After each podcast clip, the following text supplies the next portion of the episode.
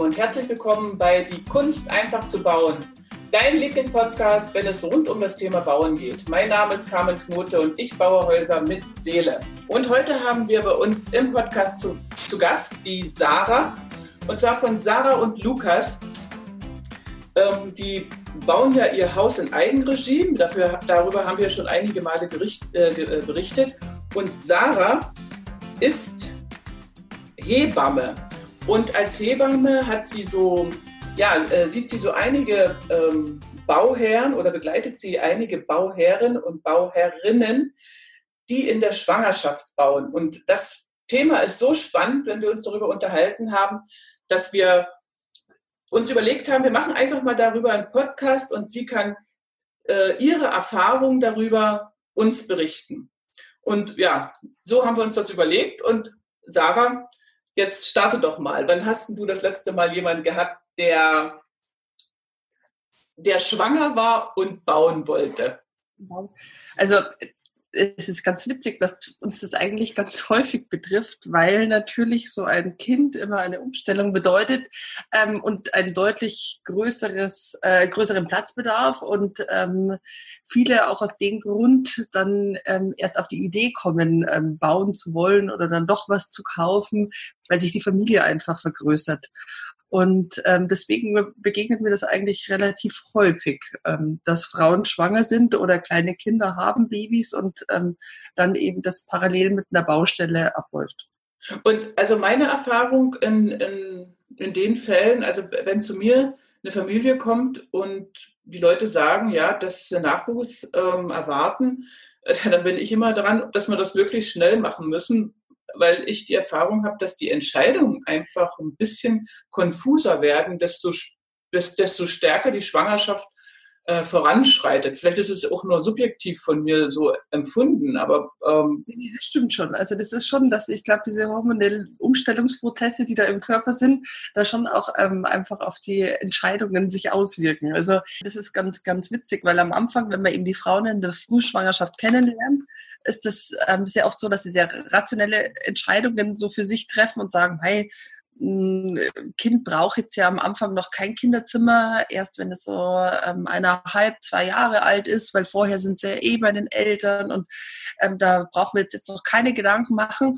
Und dann trifft man die Familie dann zehn Wochen später und natürlich ist dann da auch ein Kinderzimmer, wo sie sagen, naja, ein bisschen was mussten wir schon machen und ähm, äh, ja, das ist, macht schon Spaß und ja, dieser Nestbautrieb einfach, dass man das zu Hause einfach schön haben will für die Familie, für alles. Also das betrifft wirklich jede Frau. Also da habe ich jetzt noch nie eine Ausnahme irgendwie erlebt, ähm, die das dann wirklich bis zum Ende so durchgezogen hat und das alles minimalistisch und so gehalten hat, weil irgendwann, ähm, ja, kommt jeder dann in die Phase, wo er es einfach kuschelig und schön machen möchte. Ähm, oder ist das so mit dem, mit dem Kleinkind, so dass man sagt, es ist besser, es schläft im Schlafzimmer, dass die Frauen sich das die erste Zeit denken? Also das auch. Also die meisten Kinder schlafen mittlerweile im, im Schlafzimmer bei den Eltern, ähm, weil es einfach auch praktischer ist. Also jetzt gerade wenn man stillen will, natürlich nachts ähm, gibt es ja diese Beistellbettchen, die viele einfach auch direkt am, am Bett dran haben, dass man gar nicht aufstehen muss, ähm, um die Kinder einfach zu holen. Und ähm, ja, weil gerade am Anfang sind Kinder natürlich extrem nähebedürftig und brauchen einfach auch diesen ganz engen Kontakt äh, zu den Eltern. Also würdest du das empfehlen? Also ist das gut? Also ja. Ja, ja. Weil das ist ja auch, also wenn man sich das jetzt allein mal ähm, überlegt, ähm, ob jetzt tierreich oder früh oder sonst wo, dann wird ja keiner auf die Idee kommen, ähm, die Kinder möglichst weit weg von der Mama in der Nacht zu packen. Also das ist ja schon dieses Sicherheits... Ähm, und diesen Kontakt, äh, diesen, ja, diese Nähe einfach, die, die ein Kind besonders am Anfang oder sicherlich dieses ganze Leben, aber am Anfang besonders wichtig, dass wir einfach einen schönen Start hier bei uns auf, auf der Welt haben. Äh, wann, wann, wann rätst du denn, dass man dann sagt, okay, jetzt sollte das Kind halt nicht länger äh, zwischen Mama und Papa schlafen oder, oder mit einem Beistellbäckchen schlafen ist. Gibt es da eine Regel oder, oder was oder aus deiner Erfahrung? Ich gar nicht sagen. Ich glaube, das ist wichtig, dass ähm, dass das eine gute Nachtruhe für alle Beteiligten ist. Also wenn man es jetzt uns anguckt, unser Kind ist dreieinhalb und schläft noch bei uns im Bett. Ähm, okay. Aber uns, wir haben angebaut, wir haben ein riesengroßes Familienbett, äh, was, keine Ahnung, drei 80er Matratzen nebeneinander mittlerweile ist, ähm, dass wir auf einer Höhe schlafen. Also jeder von uns hat ausreichend Platz und durch meine Schichtdienste eben auch, dass ich, da ich ja nachts auch arbeiten muss, ähm, überwiegend, ähm, ich würde das gar nicht anders gehen, weil ich kann da nicht die Nacht vorher vier, fünf Mal aufstehen, wenn er seinen Schnuller verloren hat oder ähm, ja einfach was trinken will oder sonst was guckt unruhig ist, ähm, dass ich dann rüberlaufe zu ihm ins Zimmer. Also das wäre mir persönlich auch viel zu unpraktisch. Und so ist ja. es halt, wenn man nebendran liegt und ich würde das mit meinen Diensten auch gar nicht anders schaffen. Und ich glaube, so muss das auch jeder für sich sehen. Ähm, ja, wie kriege ich am meisten Schlaf in dieser Zeit, wo Kinder einfach ähm, noch unruhig schlafen oder nicht durchschlafen, wenn sie okay. ganz sind. Und ähm, deswegen finde ich, kann man das so pauschal gar nicht sagen. Aber wichtig ist, glaube ich, dass man einfach Platz hat im Bett. Also es ist dieses eingepferchte, wo sich dann jeder irgendwie sich nicht bewegen traut, weil man dann den anderen stört. Das ist eher das, was dann ähm, stresst. Aber wenn man da so ein Riesenbett, so ein Riesenfamilienbett aufbaut, glaube ich, ähm, ja, ist es für alle Beteiligten sehr angenehm. Jetzt ist ja das Bauen an sich schon eine hohe Belastung, also äh, eine Belastung äh, durchaus für eine Beziehung, auch wenn man in Eigenregie baut, dann, dann noch mehr, als wenn man alles äh, sich bauen lässt und nur einen Schlüssel entgegennimmt. Ja. Ähm, wie wirkt sich denn das auf die schwangere Frau aus? Also das ist wirklich extrem. Also ähm, wenn Bauen und Schwangerschaft oder dann eben auch das mit einem kleinen Kind, mit dem Baby, die ersten Wochen, Monate, wenn das zusammenkommt, ähm, äh, ist wirklich eine maximale Anspannung zu spüren, also ähm, bei allen Beteiligten. Weil natürlich ähm, die Frau einfach äh, ja, ihren Mann nicht mehr so greifen kann. Männer, also da würde ich auch echt mit den Eigenleistungen sehr, sehr vorsichtig sein, wenn dann Männer denken, sie müssen das alles selber machen, weil diese Zeit, die fehlt einfach in der Familie. Also ähm, die Frauen haben natürlich dann meistens Verständnis, ähm, dass der Mann es einfach schnell fertig bekommen möchte.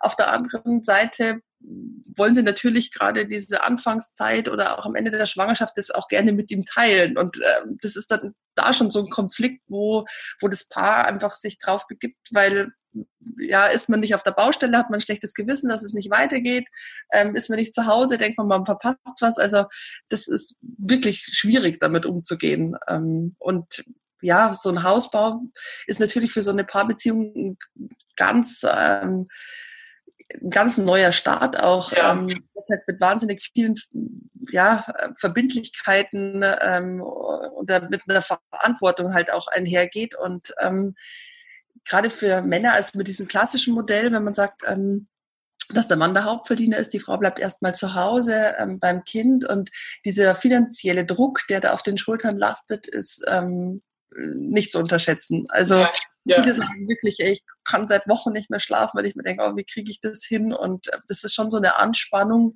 ähm, wo das Paar einen Weg finden muss, ähm, dass man halt viel drüber spricht, glaube ich, ist ganz wichtig, ähm, dass man auch die Ängste vom anderen versteht und das auch nachvollziehen kann und mitgehen kann und vielleicht auch beruhigen kann. Ähm, ja, das ist ähm, ganz, ganz wichtig, dass man sich da einfach nicht ähm, verliert in diesem ganzen ähm, Trubel. Was, was, was könnte man denn, wenn so ein Paar, äh, also wenn man immer, kann man ja die Plan Schwangerschaft nicht so planen, manchmal kommt es ja. ja auch vom heiteren Himmel oder andersrum, die Schwangerschaft ist vielleicht da und dann kommt das Grundstück vom heiteren Himmel. Ja. Was, was könnte man denn so im Paar raten?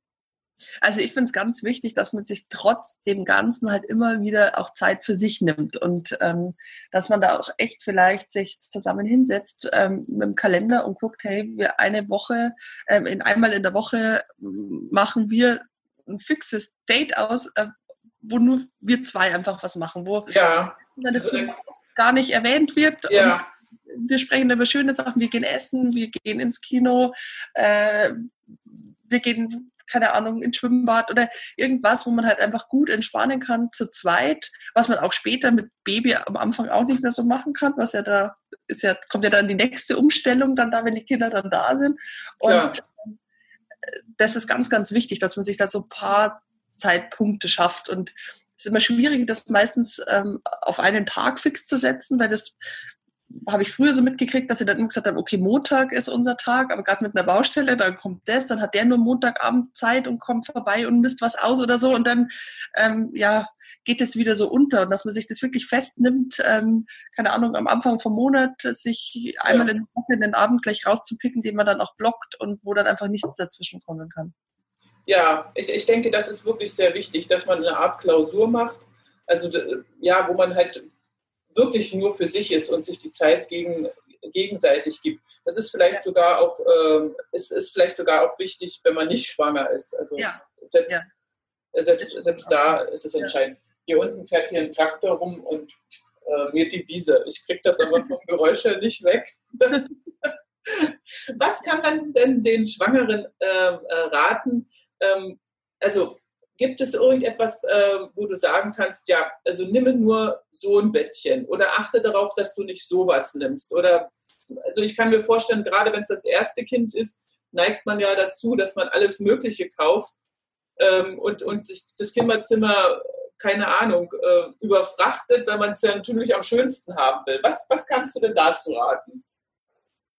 Also ich finde immer Sachen, die man nutzen kann, ähm, sehr, sehr praktisch, ähm, wie zum Beispiel so Beistellbettchen, was man an, ans Bett festmachen kann. Die gibt es auch zum Beispiel mit Rollen und Gitter, dass man das hochmachen kann dann auf der Seite ähm, vom Bett, dass man das als Stubenwagen noch nutzen kann, das mitziehen kann in der Wohnung oder im Haus dann, dass wenn man was macht, dass das Kind immer in, dem Bettchen dann drinnen ist und man es ähm, nicht irgendwo hinlegen muss, jetzt zum Beispiel, keine Ahnung, bei Wäsche aufhängen oder so, dann ähm, kann man das ja, wenn man die beiden Arme frei braucht, ähm, alle Tätigkeiten dafür, ist das halt ganz super, wenn man das einfach so mit sich mitziehen ähm, kann.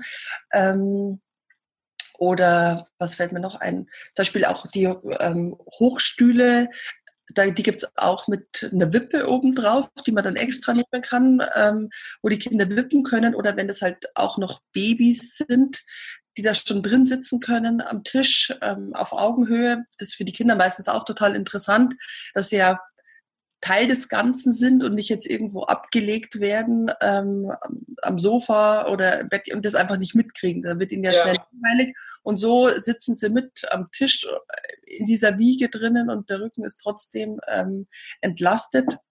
Ja. Da würde ich gucken, dass, ähm, dass man so ein paar Sachen nimmt, weil ansonsten ähm, auch das größte Haus ist dann irgendwann mal voll, ähm, wenn man äh, alles ja. Teilen kauft. Also solche Sachen finde ich total praktisch. Und ähm, weil man kann auch ältere Sachen hernehmen, also ältere Schränke äh, ist meistens dann, äh, ja, wenn man jetzt gerade diesen Vintage-Stil oder so ganz gerne mag, ähm, äh, spricht auch gar nichts dagegen. Ähm, da gibt's auch ganz tolle ähm, Biofarben. Also das habe ich zum Beispiel bei uns im Kinderzimmer gemacht, weil da wollte ich jetzt nicht irgendwas vom Baumarkt haben, was irgendwelche Ausdünstungen hat.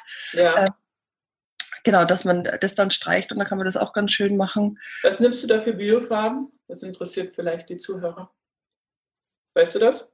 Ich weiß nicht mehr, das ist jetzt auch schon ein bisschen länger her, aber ich kann mal nachgucken, kann ich gerne mal, äh, wie die hießen. Hier gibt es in, in, Regensburg so einen ähm, Biofach, also so einen Handel mit Biofarben praktisch, so ein extra Geschäft.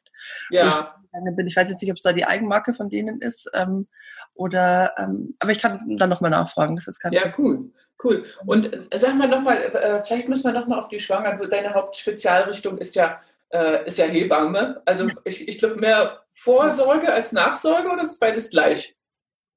Ähm, also ich arbeite, also Vorsorge mache ich äh, relativ wenig. Ähm, ich arbeite hauptsächlich in der Klinik und Nachsorge. Nachsorge. Also es ist wirklich dein, dein Spezialgebiet. Da muss ich gleich noch eine Frage stellen.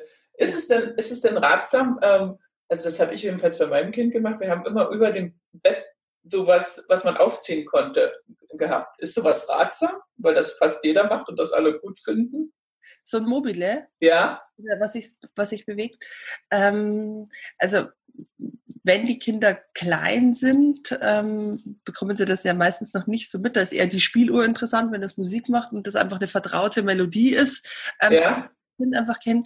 Wenn die älter sind, ist es schon so, dass, ähm, dass sie da einfach ähm, ja gucken können, ähm, manche, also dass das Kinder so richtig extrem beruhigt, kenne ich jetzt ähm, so nicht, aber es lenkt halt einfach ab. Also es ist halt so ein bisschen eine Beschäftigung, gerade wenn es halt einfach langweilig ist, wenn sie im, im Bett drin liegen. Wobei okay. da gibt es auch neue Sachen. Ähm, das ja. finde ich nicht schlecht, also Mobiles, die ähm, sind so Vögel dran, mit ja. so einem wo die die dann selber praktisch auch fangen können, wenn die die Füße anziehen und mit den Händen, also das ähm, können die echt mit vier, fünf Monaten das schon machen. Das finden die da ganz witzig und die bewegen sich auch. Und gut. Man muss immer schon auch aufpassen, dass es einfach nicht zu viele Reize sind für Kinder, weil wenn die immer ja. so werden und so viel Input kriegen, ähm, tut es ihnen auch in den seltensten Fällen gut. Also ähm, da muss man auch immer gucken, dass man es nicht zu überdosiert.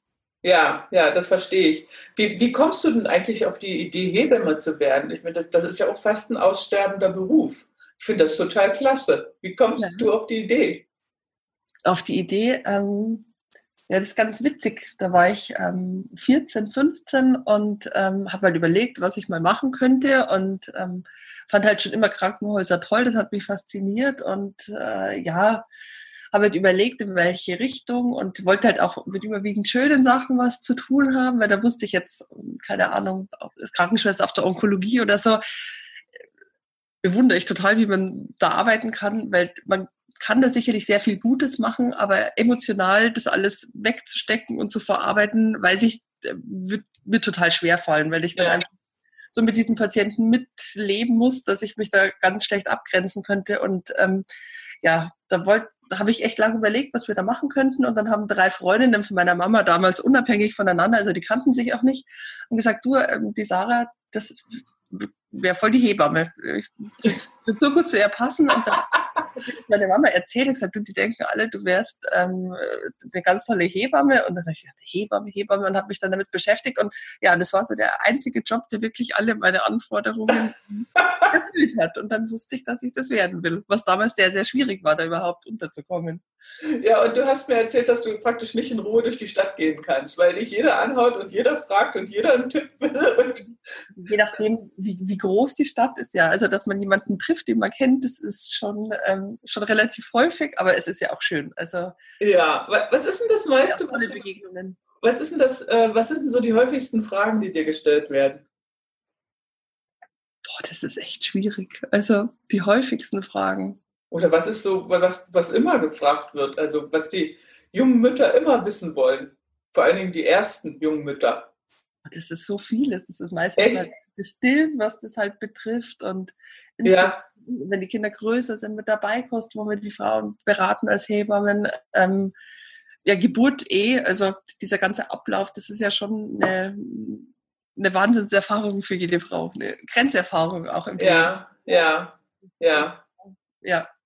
Ja, nee, toll. Du, wir müssen noch darüber sprechen. Wir haben ja, ähm, um mal jetzt noch das Thema schnell zu wechseln und uns auf unserem nächsten Podcast einzuläuten. Ähm, wir haben ja, äh, wir haben ja äh, den, äh, den, sag schon, den Erdbauer gesucht. Ja. ja. Und ja. das ist ja nicht ganz so einfach gewesen. Und in unserem nächsten Podcast wollen wir darüber berichten, damit die Leute wieder weiter teilhaben äh, an dem Geschehen. Und bei, ähm, bei euch zweien haben wir, haben wir auch noch Folgendes gemacht. Du hast ja auch ein kleines Sprechzimmer, ja. ähm, wo du ähm, später mal Beratung durchführen wirst für werdende Mütter und ja, da haben wir eine Klöntür eingesetzt, weil wir das so, äh, so cool finden. Ja. Und du fandest auch ganz witzig, nicht, dass man das so macht, oder? Das ist super, eine super Idee. Also da bin ich echt schon gespannt so kann man unten zu, zulassen und oben aufmachen. ja, wenn jemand kommt, also äh, ich finde das auch ganz, ganz witzig und ja, freue ich mich schon. Okay, Sarah, dann danke ich dir ganz herzlich für den Podcast. Äh, und wir hören uns bald, bald wieder. Ja. Und ich lade natürlich alle dazu ein, abonniert am besten den Podcast und seid dabei bei diesen ganzen spannenden Geschichten. Und wenn es euch gefallen hat, dann freue ich mich natürlich, wenn ihr euch eine, äh, die Zeit nimmt und dem Podcast bei iTunes eine Bewertung gebt. Und entschuldigt bitte diese ganzen Zwischengeräusche, die heute hier sind. Das ist nicht ganz geplant gewesen, aber es ist, wie es ist. Also, Sarah, ich danke dir und ich danke allen Zuhörern und macht's gut und bis bald. Danke, tschüss.